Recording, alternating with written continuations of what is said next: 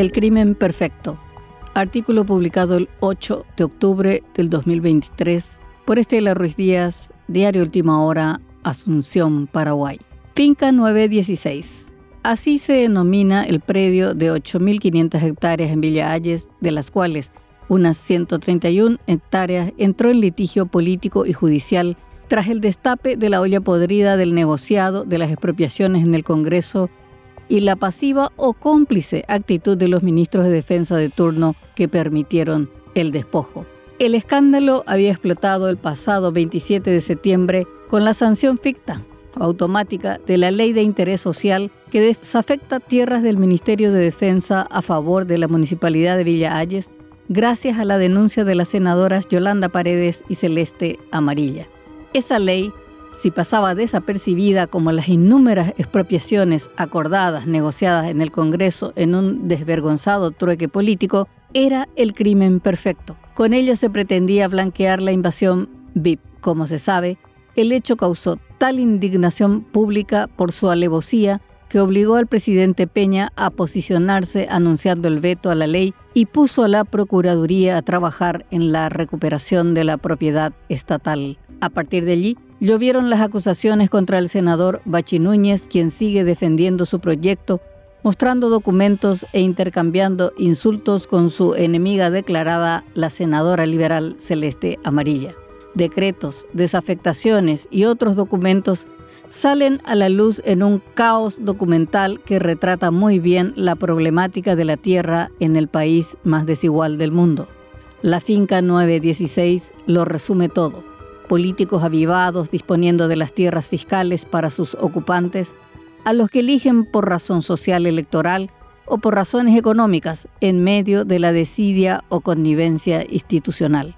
La indignación que generó este caso tiene varias aristas, empezando por la treta de plantear una ley de desafectación para beneficiar a agricultores, pero los beneficiarios resultaron ser acaudalados empresarios, jueces, ganaderos que se instalaron en la zona más codiciada sobre el río Paraguay, construyendo ostentosas casas de verano con muelles privados sin el mínimo respaldo documental. Ellos ya estaban en su propiedad, porque estaban seguros de que la transferencia era un trámite sencillo. Tenían como poderoso nexo político al senador Núñez, dueño y señor de Villa Ayes y hombre fuerte de Horacio Cartes. ¿Qué podría salir mal? Otro dato que contribuyó a la irritación social fue el intento de estafa con el precio de la tierra. En la ley sancionada no se fija el precio, por lo tanto la municipalidad de Villa Ayes estaba obligada a transferir a los invasores VIP a precio irrisorio y no a precio de mercado, que oscila los 200 dólares el metro cuadrado. Justicia por hectárea. El caso más irritante lo protagoniza el magistrado Daniel Gómez porque en él se resume la corrupción e impunidad. En el 2015, la Junta Municipal de Villa Ayes le adjudicó 2.000 metros cuadrados en jardines de Remancito.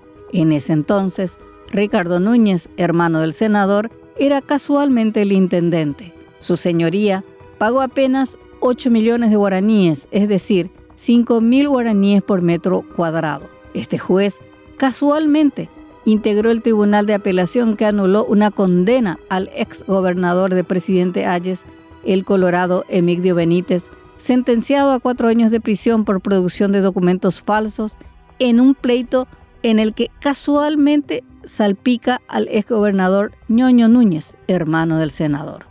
Pero ¿cómo no iban a mimar al juez propio con un pedazo de paraíso sobre el río? En medio de las discusiones afloran todas las pruebas de la indiferencia, la desidia, la connivencia, complicidad o sumisión de las instituciones que debían velar por esas tierras, empezando por el Ministerio de Defensa, los legisladores que van desguazando la finca 916, fiscales que hicieron caso omiso a las denuncias por invasión de inmuebles y delitos ambientales. Bachi versus el gobierno.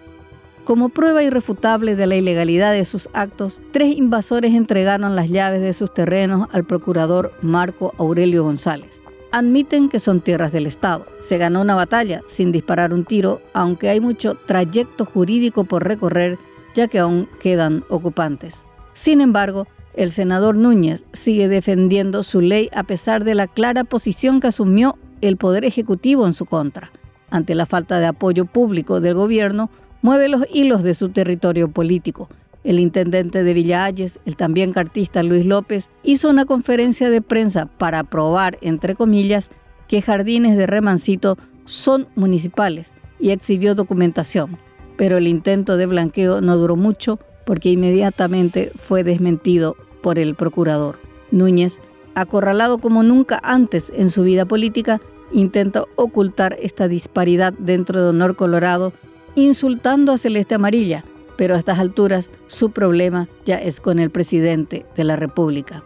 Aún hay mucha tela por cortar en este caso que se configuraba como un plan perfecto. Pero como dicen que el crimen perfecto no existe, sino investigaciones imperfectas, dependerá del Ejecutivo, del Congreso y del Poder Judicial el epílogo de este escandaloso despojo de la finca 916. Aún no es tiempo de cantar victoria.